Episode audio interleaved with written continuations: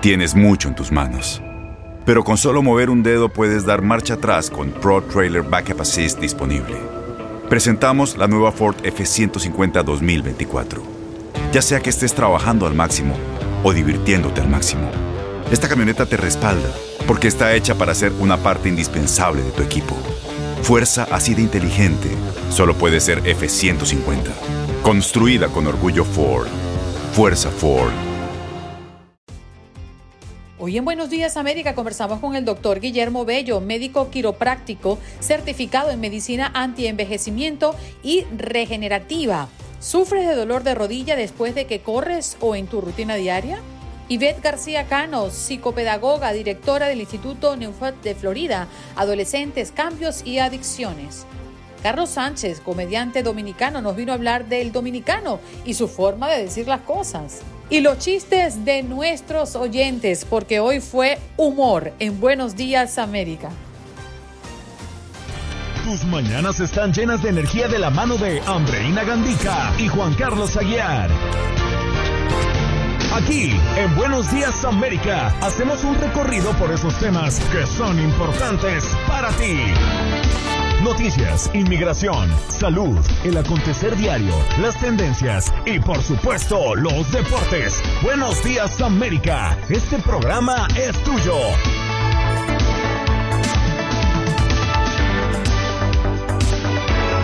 Hello, hello, hello, buenos días América de costa a costa, ¿cómo están? Sean todos bienvenidos a los que se incorporan a nuestra transmisión de costa a costa desde Los Ángeles hasta Miami. Qué bonito sentirlo cerca, qué bonito disfrutar de su buen humor o de su mal humor. Porque es que ustedes hoy se han desatado. La verdad es que ustedes son bárbaros y valientes. Malos contando chistes y se van con todo se van con todo aquí, es que no escatima. A ver, vamos a escuchar el chiste a Juan Carlos. Muy buenos días, parcero, ¿cómo me le va? No diga que no tiene, que no sabe, porque si usted no escuchó el programa desde las 6 de la mañana, tiene que ver la calidad de chiste que nos hemos gastado el día de hoy. Mi querida Andreina Gandica, muy buenos días. Tenga usted una feliz y divertida mañana. Oye, ¿qué serio llegas tú hoy? Buenos días. No, no, no, no, no, es que tengo que desearle una maravillosa mañana. Antes del chiste, del humor y todo, vamos con el protocolo de enviar las buenas energías, de desearle lo mejor a usted en este fin de semana que está a punto de comenzar, porque hoy es viernes, el cuerpo todavía lo desconoce, pero hay que empezar a ambientarlo. Bueno, no sé el tuyo. Ya, ya, yo, ya yo bailé azúcar y todo esto desde bien temprano, mi amor, y mi cuerpo bien sabe que hoy es viernes. Pues no, yo no tengo chiste preparado todavía, porque yo pensaba llegar y, e ir viendo cómo estaba el ambiente de nuestros oyentes, cómo estaba el ambiente suyo y saber hasta dónde podía entrar el picante del, del humor. Ah, ok. Debo, debo, reconocer que mis chistes son un poco pasados de tono, no para horario familiar ni para horario radial al aire. No, entonces está bien, entonces, no, no cuente ninguno. No, pero, pero estoy buscando allá en lo recóndito de mi memoria, se me tiene que aparecer alguno. Bueno, está bien. Tu salud no solo es tu prioridad, sino también la nuestra. Sino también la nuestra.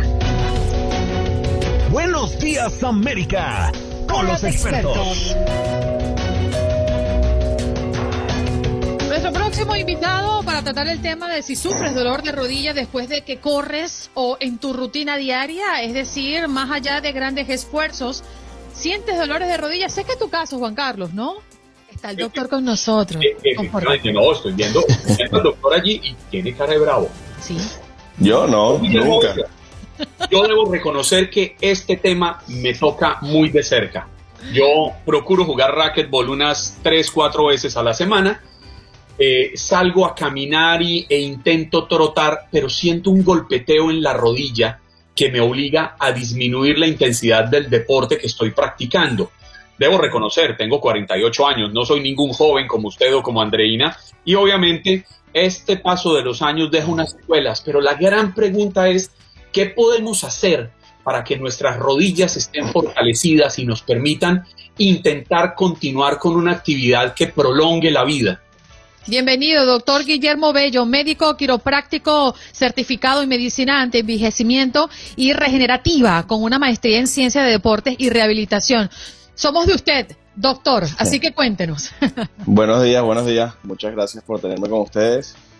Em, mira, el dolor de la rodilla es muy común y sí, la edad va a tener un, va a ser un factor, pero lo más importante con el dolor de rodilla que estás eh, describiendo tú es un poquito más porque no calientas bien y sobre todo porque después del ejercicio estás apurado y no estiras, no te haces un masaje y no tratas de ayudar a tu cuerpo a recuperarse del esfuerzo que acabas de hacer. Aunque es verdad que el ejercicio es salud, también hay que hacer, tiene su parte de desgaste, la cual también tenemos que dedicarle tiempo. Entonces, si eres una persona que trata de jugar racquetball tres veces a la semana y correr dos, ya estás hablando probablemente de unas 5 a 7 horas de ejercicio. ¿Cuándo fue la última vez que te diste un masaje? Uy, esa es una buena pregunta. No, no, no. ¿Que te diste o le dieron? No, no, no, que, me dieron, que me dieron, pero no, estamos hablando de muchísimos años, doctor Bello.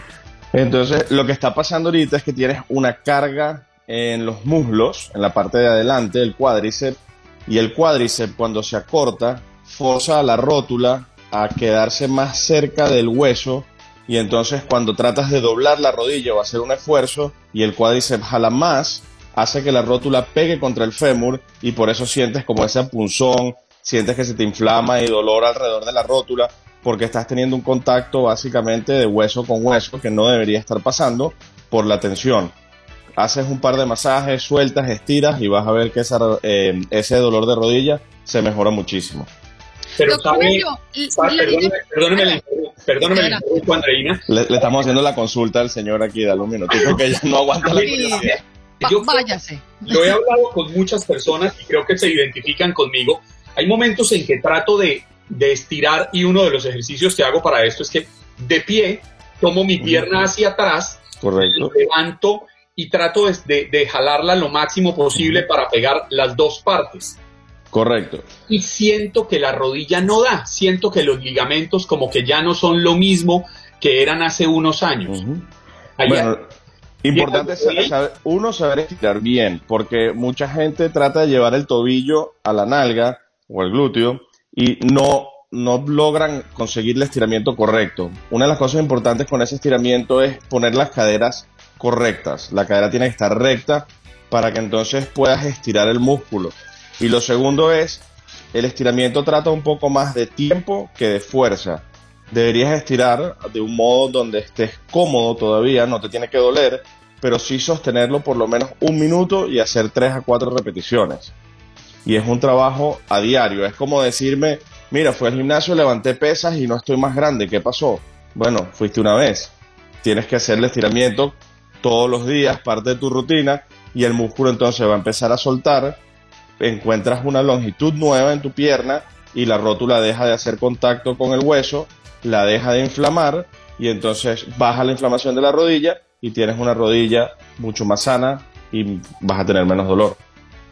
Doctor Bello, algunas posturas que podrían estar perjudicándonos o mm, incentivar de alguna manera eh, a esta circulación de posibles dolores a futuro. ¿A qué me refiero? Cuando cruzamos las piernas eh, y nos ponemos como en posición de yoga y así trabajamos durante muchas horas del día o quizás doblamos porque yo tengo la tendencia de doblar una pierna y me monto sobre ella y cuando tomo conciencia digo, o sea, la rodilla me, me la estoy matando. Es decir, este tipo de posturas que uno inconscientemente toma. Mira, lo importante con las posturas es el estrés a tu cuerpo puede pasar por dos cosas. Mm. O muy fuerte el estrés, o sea, un golpe, un accidente, o un estrés pequeño prolongado. ¿Qué significa eso? Una postura que estás adoptando o una maña que tienes de hacerla todos los días. Entonces, que te sientes con la pierna por debajo, eh, montes la pierna en la silla y te sientes arriba en la pierna, eso no te va a hacer daño hoy. Ahora, si te estás sentando siempre con la misma pierna en la rodilla, eh, con la misma pierna en la silla y tienes ya cinco años con esa maña, sí vas a empezar a tener un problema en esa pierna porque estás haciendo rotación del fémur en la cadera arriba y estás poniendo la rodilla en máximo estrés de flexión, em, igual que si estás trabajando parada o estás sentada. El problema no es que estás parada o que estás sentada, es que estás sentada enfrente de la computadora 8 horas al día, 10 horas al día, todos los días por los últimos seis años. Entonces ahora sí estar sentada está causando un estrés diferente en tu espalda lumbar, en las caderas, en la rodilla. Y la idea es tratar de cambiar de postura, de posición o por lo menos hacer algo después del, del trabajo para contrarrestar el estrés. Entonces, cuando estás, por ejemplo, sentada todo el día, los flexores de la cadera están acortados. Quieres pararte y estirarlos, hacer yoga y hacer ejercicios que vuelvan a estirar el flexor de la cadera. Ese son el tipo de trabajos que uno tiene que estar haciendo para contrarrestar los estreses que le metes al cuerpo, sea por el ejercicio o tu trabajo o alguna maña. Mucha gente duerme con el brazo por arriba de la cabeza y entonces pues me dice, es que me duele el hombro. Bueno, claro, estás pasando seis horas con el brazo ahí arriba todos los días. Pero dormir empiernado no, no, no, no hace nada, ¿no? No, no se ría, doctor, porque es que todo el mundo aquí duerme empiernado. Claro que hace. Primero da mucho calor, así Ah, ah un tema de temperatura. Oiga, pero sí. No, no, no, siga, por favor. No dejaste que respondiera el doctor, Juan Carlos, la, entrepiernada primero. Claro que va a pasar, porque entonces cuando estás entrepiernada siempre estás durmiendo sobre el mismo lado del cuerpo. Entonces siempre tienes el hombro derecho, es el que carga tu peso, tu pierna izquierda siempre es la que está empiernada, entonces tienes estrés en la cadera. Este, es lo mismo, es la postura. Una noche que lo hagas, una noche romántica, no pasó nada, pero si lo estás haciendo todas las noches, vas a tener algún problema de cadera, de espalda, de cuello, hombro.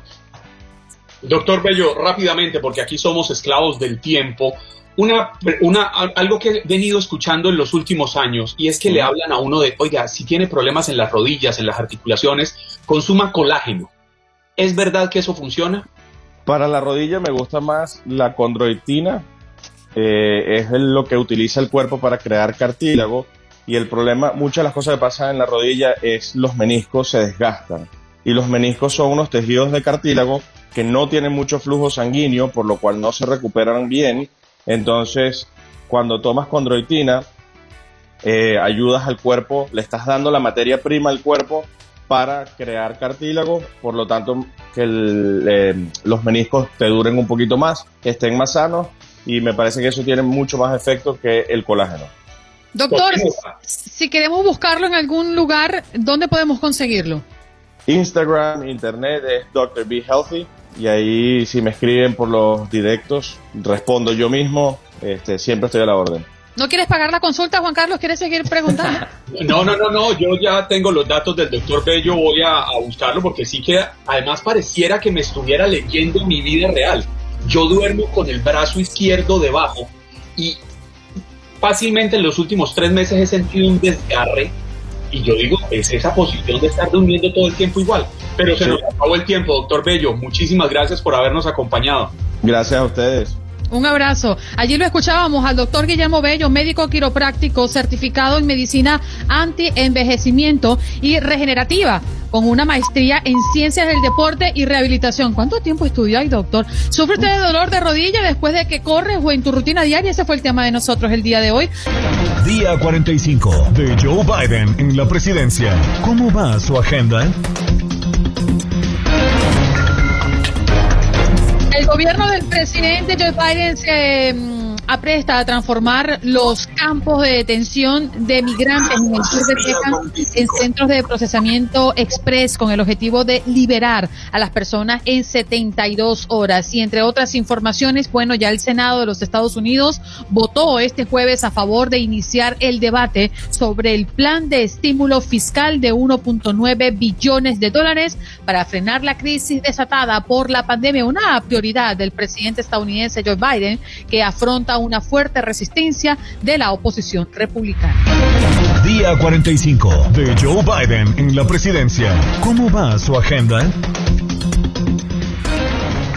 Y estamos listos para recibir a nuestra próxima invitada. Ella es Yvette García Cano, psicopedagoga, directora del Instituto Newport, Florida.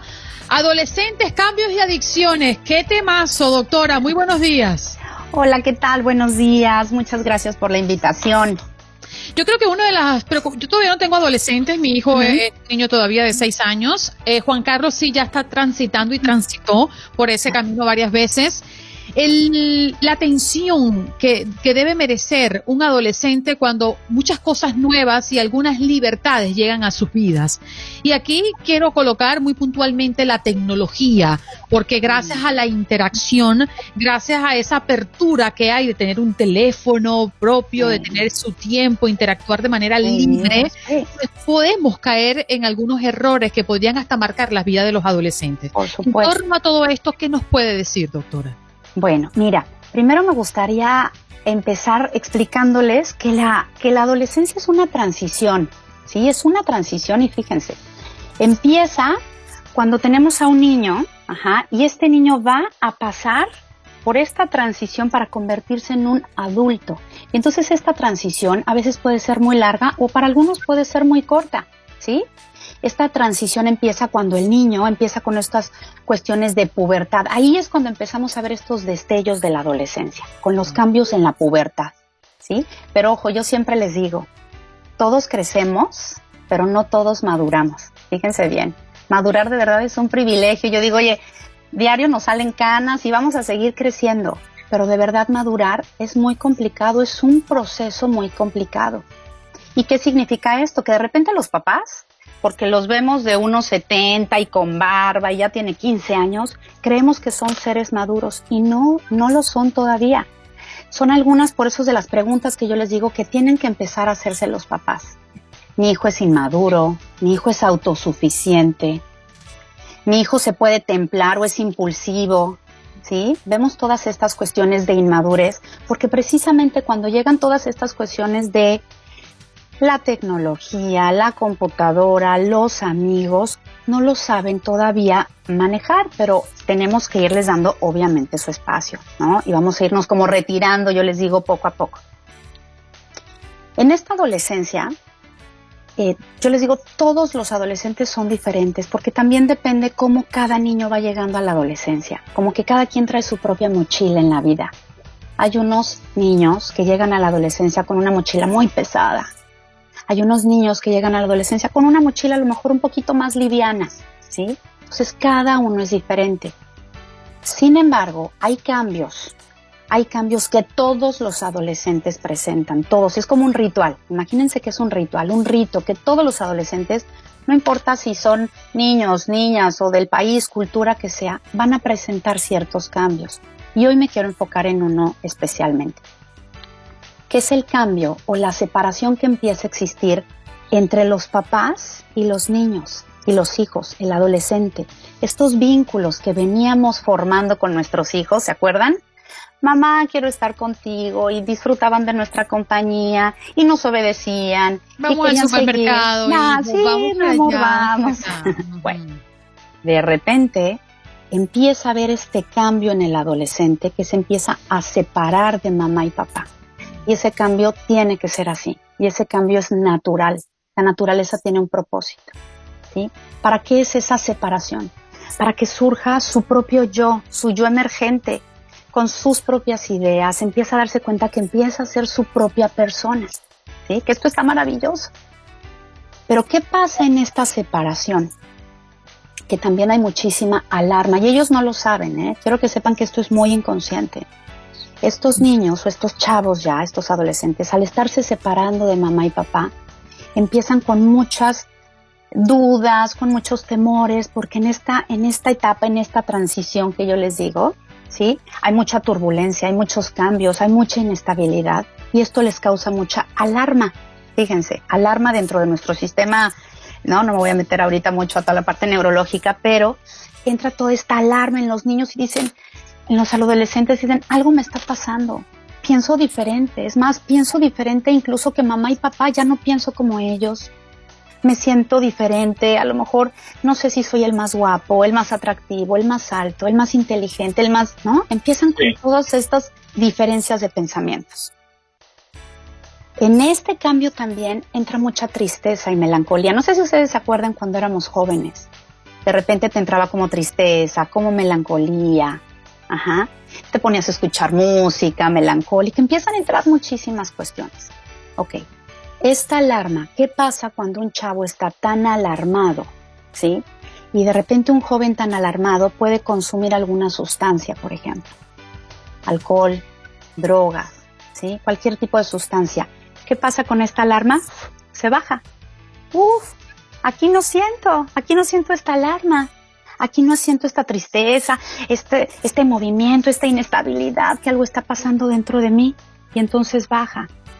Y entonces ahí es cuando empezamos, ¿no? A hablar de problemas de adicciones. Y ojo, no nada más las adicciones pueden ser con sustancias. ¿A qué otra cosa pueden ser nuestros adolescentes adictos? a, la a la comida. A la comida. Exactamente. A la calle. A la calle. A las redes sociales. ¿Por qué todo el día tienen que estar chateando? todo el día, porque además les da una sensación de cercanía. Ahí bajo mi alarma. A comer, a masticar, al cigarro, a sustancias, a ganar el Xbox. ¿Sí? Entonces, en estos espacios, en este espacio que se está creando entre papá, y papá, mamá y el adolescente, entra toda esta alarma, pero para ellos, el adolescente, se resiste a sentir, fíjense bien, pero, y la pregunta del millón es, el adolescente se resiste a, ese acercamiento, pero ¿cómo hacemos para romper ese muro invisible que ellos han ido construyendo para poder estar con ellos? Exacto. En esta separación, fíjense, les quería traer hoy un estudio, no lo encontré, es un estudio longitudinal que, que tenía yo, de adolescentes que se hizo hace un par de años, y entre muchas otras cosas que se analizaron decía, lo que el adulto, lo que el adolescente necesita en su vida es un adulto. Es un adulto. Y nos necesitan más que nunca. No, ellos no tienen que saberlo, con que nosotros sepamos cómo hacerlo, ¿sí? Y que, sepamos que nos, que nos necesitan más que nunca. Ojo, primero, primero, en esos vacíos que se están creando, también tienen que ellos empezar a llenar estos vacíos con otras cosas con sus propias ideas, con la creatividad, con el arte, con la música, la poesía, ¿sí? Con pintar. Pero ¿qué es lo que pasa? Que se van directamente a esta parte de los eh, electrónicos o al chat o otro tipo de adicciones. Como, como papá y como mamá, sí se hace este, este, este hueco, este vacío, pero ojo, no es que se rompa la relación, no se tiene que romper la relación podemos seguir estando con ellos en una jerarquía, ¿sí? En donde está papá y mamá, sus amigos no vamos a ser. Ya es muy difícil estarles exigiendo también y lo que tienes que hacer. Cuando les decimos lo que tienen que hacer, también surge algo que se llama contravoluntad, que es un instinto que tiene el ser humano. A mayor presión, mayor resistencia. Ahora, doctora, pero hay una línea muy delgada porque queremos los padres ser sus amigos para acercarnos y para entender lo que ocurre del otro lado. Pero esto es sano, eso es efectivo cuando el papel primordial de los padres es justamente ser padres y educar y conducir. No, amigos. ¿Cómo manejar eso? Amigos no, porque amigos van a tener muchísimos en la vida. ¿Sí? Tú tienes que seguir con esta jerarquía, pero la manera como me voy a, a, conectar con ellos, fíjense, yo siempre les digo, voy a estar lo suficientemente lejos para dejar que tomen sus propias decisiones y lo suficientemente cerca para de alguna manera poderlos sostener y acompañarlos. En esta etapa de la adolescencia necesitan de mucho acompañamiento, ¿sí?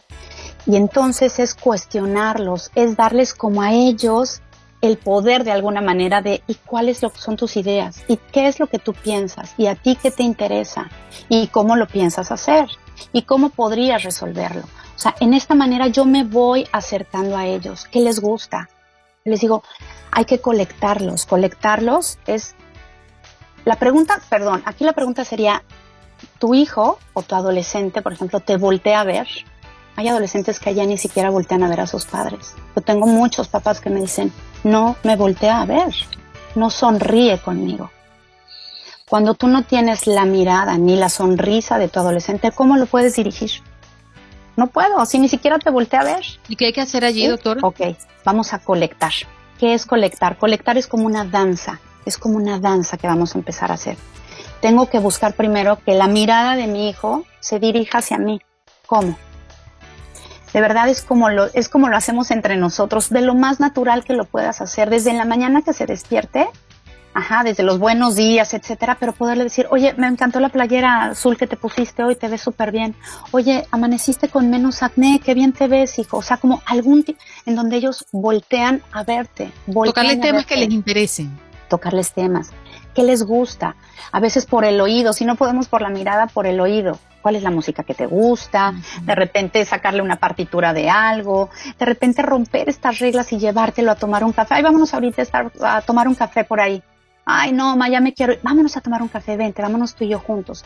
En este es como una danza en la que vamos colectando, ¿sí?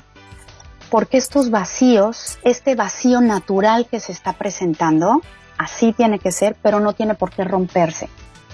Ojo, ¿sí? Doctora, eh, una duda.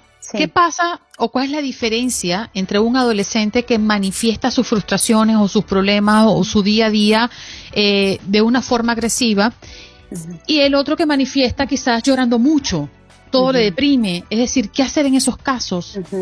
Mira, por eso les digo, cada adolescente viene con diferentes mochilas y diferentes actitudes. Pero bueno, la frustración, el y se habla también mucho de agresión, hablemos más bien como de agresión. Este niño que agrede, este niño que te grita, este chavo que te azota la puerta, este chavo que generalmente van a tener estas explosiones. Pero ese es el síntoma. El síntoma, ajá, es la agresión. Si nos vamos un poquito más abajo, hay frustración, hay frustración ahí, ¿sí? Que no está sucediendo, ¿Qué le está saliendo? Hay algo en su vida que no está funcionando. Esa es la frustración, cuando las cosas no salen como nosotros esperábamos. Y hoy nuestros chavos están llenos de frustraciones. No me quieren mis amigos, la escuela, estoy online, mis papás, los horarios, las clases. Hay muchísimas frustraciones, ¿ok? Lo ideal, vuelvo a repetir, es en la vida de estos chavos la presencia de un adulto. A lo mejor papá y mamá de repente no podemos. Porque, porque estos sentimientos nos ganan y entonces le digo, a mí no me gritas, a mí no me azotas la puerta. Yo les hablo mucho de agentes de socialización, siempre, un abuelo, un tío, un coach, un mentor, un adulto que le pueda dar este espacio a este adolescente donde pueda mover esas emociones. ¿Sí? Donde le pueda decir, aquí puedes llorar lo que no funciona en tu vida, aquí, ¿no? Como estos espacios, estos chavos necesitan una relación jerárquica con algún adulto que le dé este espacio para que pueda mover estas emociones, porque es ahí donde va a venir la madurez.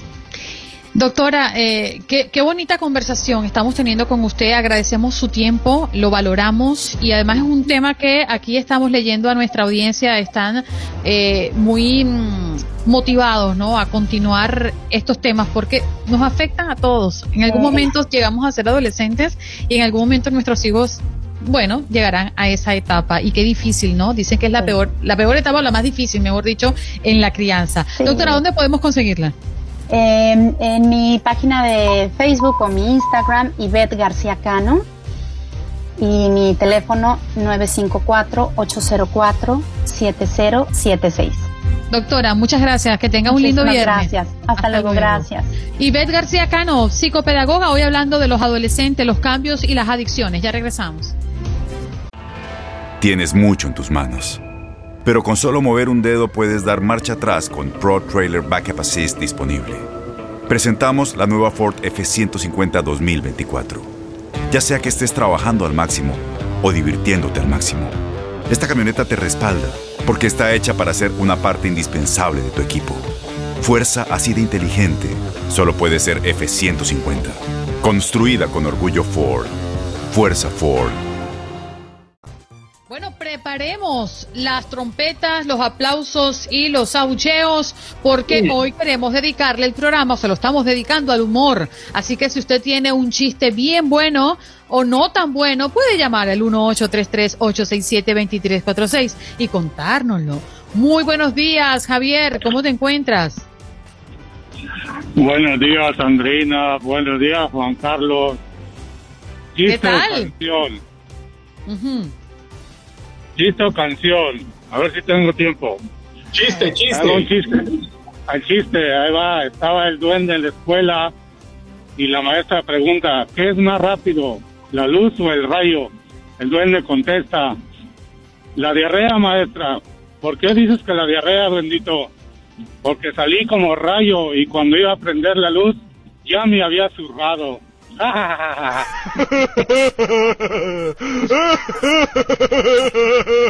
Andan desatados, nuestros oyentes. Usted quiere llamar, usted está animado en darnos un chiste bueno o malo. Dora, buenos días, cariño, qué bonito tenerte hoy. ya, eh, Llamé para saludarlo porque tengo que descansar, descansar la vista. Ajá. Déjame saludarlo. Iba a hablar otra cosa, pero como ustedes quieren un chiste, bueno, tiene, tiene como 50 años, no sé, vamos a ver, empiezo. Esto, eh, un señor va a un lugar donde venden mascotas, entonces le pregunta al dueño, eh, señor, ¿tiene un pájaro que cante como Julio Iglesias? Entonces dice el dueño, aquí hay todos los pájaros que cantan, todo lo que cantan todos los cantantes. Aquí tenemos todos los cantantes. Eh, hay un pájaro para ellos. Ahí tengo a Julio. Dice, ¿y cuánto cuesta? 35 dólares. 35 dólares. ¿Cuál es ese bonito ahí? Sí, ese mismo. Me, lo llevo, me lo llevo.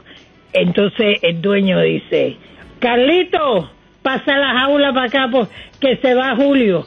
Carlito tira la jaula. Pero ahí viene un pájaro precioso, negro, amarillo, verde, de todos colores, unas plumas que salían y daban la vuelta. Entonces, atrás de él viene otra jaula.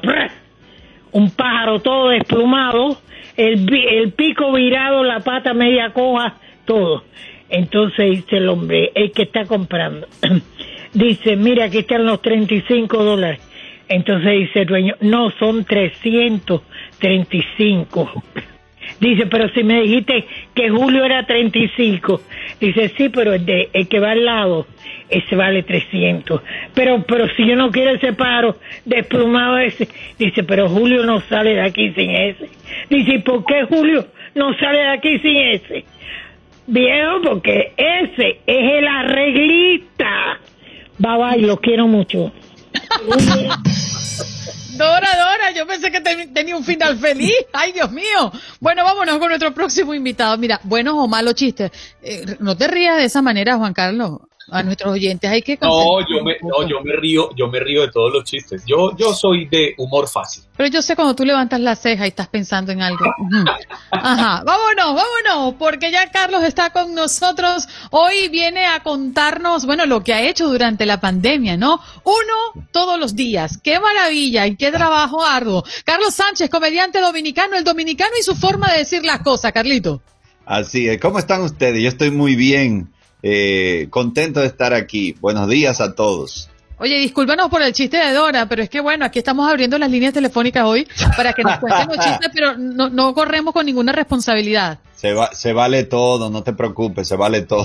Oye, Carlos, ¿cuáles son esas palabras que marcan la diferencia entre los dominicanos y el resto de los hispanos? Esas palabras que uno a veces dice, uy, hablo español, pero no lo estoy entendiendo. Ah, bueno, yo, yo creo que la cultura dominicana se ha estado esparciendo porque nuestra palabra estrella, yo creo que es la palabra vaina, que, que es un comodín, uno lo utiliza para todo. Uno puede decir, eh, pásame esa vaina, eh, oye esa vaina, escucha qué vaina me pasó, mira, tengo que llegar a la vaina esa antes de que cierren. Esa A era Ah, vaina nuestra- fregada, eh, eh, ¿Cómo?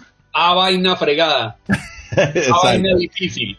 Pero entonces yo, yo siento que ya, por ejemplo, hay algunos países que lo están usando casi tanto como nosotros. O sea que en realidad nosotros estamos exportando eh, peloteros y la palabra vaina, aparentemente. Eh, pero, ¿qué, qué otra palabra podría definir al, al dominicano? Bueno, el cantadito que nosotros tenemos. Eh, y nosotros nos inventamos palabras para todo. Pero yo me imagino que ustedes también, ustedes me aclararán, pero por ejemplo, el dominicano eh, no corre, él huye. Y, y si huye mucho fue que se embaló, digamos, se embaló. Eso fue- El colombiano vuela.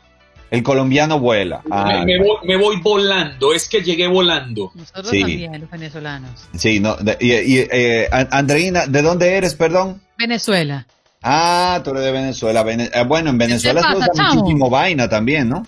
sí, sí, pero en mi casa si uno decía esa palabra era grosería. Ah, bueno, aquí tampoco, es, te, te, prometo que no vas a escuchar al presidente decirlo, pero, pero bueno, digamos que no es grosería, grosería, pero tampoco. A ver, por ejemplo, la pantorrilla, nosotros le decimos batata, ¿y ustedes? Ay, nosotros también. Ah, sí. Mira, yo, yo creo que los venezolanos y los dominicanos son los que más se parecen, honestamente. Honestamente, yo, yo hice un show una vez con Laureano Márquez eh, y lo trajimos, lo trajimos una vez aquí a República Dominicana y él preguntando, yo le dije, mira, tú puedes hacer este chiste, este chiste que yo he escuchado de ti es muy bueno y esta rutina es muy buena y de preocúpate, no cambies nada, que te vamos a entender todo. Y efectivamente, él hizo su show normal y los dominicanos gozaron como que era un dominicano que estaba hablando. Definitivo. ¿Qué, chiste se le viene a la cabeza, Carlos? Vamos a ver. échenos un chiste que entendamos en este momento en el programa nos escuchan centroamericanos, mexicanos, colombianos, panameños, venezolanos. Hay, hay un chiste que me gusta mucho. Un tipo le dice a otro, le dice, yo tengo algo con el 7. Yo nací el día 7 del mes 7 del año 77. Me casé con mi novia a los 7 años de amores. Compramos un solar en 77 mil dólares. Lo vendimos 7 años después en 7 veces lo que nos costó y agarramos todo ese dinero y fuimos al hipódromo y se lo apostamos todo al caballo 7. Y le dice el otro y ganaron. Dice, no, ese pendejo llegó en séptimo.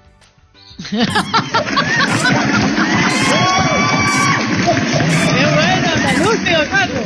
Esa me gustó. Está buena, esa, sí. Sí, está buena. Ya nos dimos cuenta que es comediante. Es, sí ah. sabe echar cuentos. Sí, no como nosotros. Este, ¿Le puedo hacer otro? Claro. Por favor. Este lo escuchas eh, hace poco, me dio mucha risa.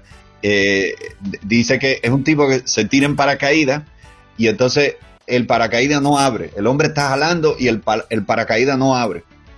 Y ya tú sabes, en ese susto, él ve que viene un tipo para arriba y dice, el, el diablo, qué vaina más rara. Él viene bajando y el otro viene subiendo. Entonces cuando se están acercando, el tipo le grita, dice, oye, tú sabes abrir un paracaídas. Y le grita el otro, imagínate, yo ni siquiera sé prender una estufa. Mira, no le gustó Manuel. Ay, Emanuel, qué malo con el invitado. No eso. ese está bueno, ese me gustó mucho. Ese está bueno. Juan, tú, tú sabes, tú, tú eh, en, en Colombia se dice estufa también, ¿no? Estufa, claro. Ah, Tú sabes que en, España, por ejemplo, la estufa es como, como si fuera el calentador de la casa o algo así. No, no, no, no sé bien, es como la, esta, esta imagen vieja que, hay de, hierro, como así, con un tubo para arriba de esa casa antigua europea. Nosotros le decimos hornilla también. Ah, ok. Entonces yo le dije a mi primo de España, le digo, ¿dónde se prende la estufa? Yo estaba en su casa y me dijo, pero tú me quieres quemar la casa, eh. Yo no, le, quiero cocinarme un café. Entonces ahí me explicó que ellos le llaman de otra manera, no es la estufa. La Oye, Carlos, ¿qué tan difícil ha sido para ti este año de pandemia? A ver, eh, como comediante, has tenido un antes y un después. Sabemos que has, estado muy activo en las redes sociales. Sí, sí. La, bueno, la pandemia sí me ayudó a activarme más en las redes sociales, al igual que mucha, muchos otros artistas, porque básicamente nos quitaron el escenario. Entonces, no nos quedaba de otra que utilizar la cámara y el celular eh, pero, pero sí ha sido duro porque nosotros, en realidad, nuestro trabajo, el, el 100% de nuestro trabajo es estar frente a un público. Entonces, reinventarnos sin público es, ha sido muy difícil. Eh, eh, es como nosotros hablamos y el público nos responde con risa. Y eso lleva un ritmo. Es como un baile que tú vas creando con el público. Entonces, cuando te quitan el público, es difícil bailar solo. Eh, pero hemos tenido que hacerlo, hemos tenido que hacerlo porque básicamente no tuvimos opción y tuvimos que abrazar la tecnología, abrazar los nuevos tiempos y muchos comediantes estamos haciendo show por Zoom, aquí desde mi habitación, desde la sala de tu casa, tú pones una cámara y le haces chiste a un público que tú entiendes que se está riendo, pero tú no, no te eh, retroalimentas. No, no te retroalimenta. Al principio pasaba que yo traté de mantener el micrófono abierto de todo el mundo para escuchar su risa.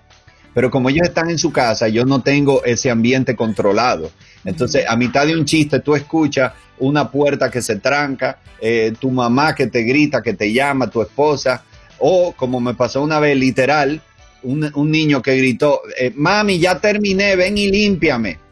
Entonces, literal, literal. Entonces yo le tuve que decir a, ese público, le dije, ve y atiende a tu hijo que si no va rápido le va a picar. Entonces, ya después de eso, yo dije, bueno, todo el mundo apague los micrófonos y lo que hace que en el chat me escriben el jajaja, me ponen LOL, me ponen emoji de risa y así es como más o menos yo sé que la gente se está riendo. Oye, Carlos, los saludos de los dominicanos, cuando uno va por la calle, ¡eh, tigre!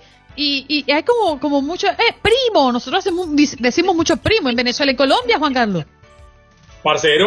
Parcero. Parcero, sí, o parce.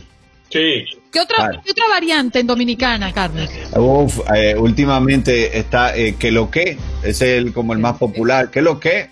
Ah, lo dice eh, Miguelazo, ¿qué lo que? Sí, ¿qué lo que? Dame luz, esa es otra, pero no, tú no dices luz, tú dices luz, dame luz. Dame luz. Dame luz, dame luz, eso es, ¿qué tal? Dame información de ti. Dame luces, dame información. Es lo ah. mismo que preguntarte cómo estás. Carlos, ¿dónde te encontramos en las redes sociales? arroba Carlos Comic en Instagram. Es, es la red donde estoy más activo. En Instagram eh, estoy casi terminando un año de chiste ininterrumpido todos los días. Eh, empezamos la pandemia haciendo el Coronavirus Challenge. Eh, como, yo, como yo sabía que iba a ser un momento duro, yo dije, le voy a hacer un chiste todos los días hasta que se acabe la pandemia. Tenemos que ir a tu Instagram, Carlos Comic. Gracias por escuchar el podcast de Buenos Días América. Recordándote que en las redes sociales puedes conseguirnos en Facebook como Buenos Días AM, en Instagram Buenos Días América AM y este nuestro podcast todos los días, un podcast nuevo. Boost Mobile tiene una gran oferta para que aproveches tu reembolso de impuestos al máximo y te mantengas conectado. Al cambiarte a Boost, recibe un 50% de descuento en tu primer mes de datos ilimitados. O, con un plan ilimitado de 40 dólares, llévate un Samsung Galaxy A15 5G por $39.99. Obtén los mejores teléfonos en las redes 5G más grandes del país. Con Boost Mobile, cambiarse es fácil. Solo visita boostmobile.com. Boost Mobile, sin miedo al éxito. Para clientes nuevos y solamente en línea, requiere AroPay. 50% de descuento en el primer mes requiere un plan de 25 dólares al mes. Aplican otras restricciones. Visita Boost Mobile para detalles.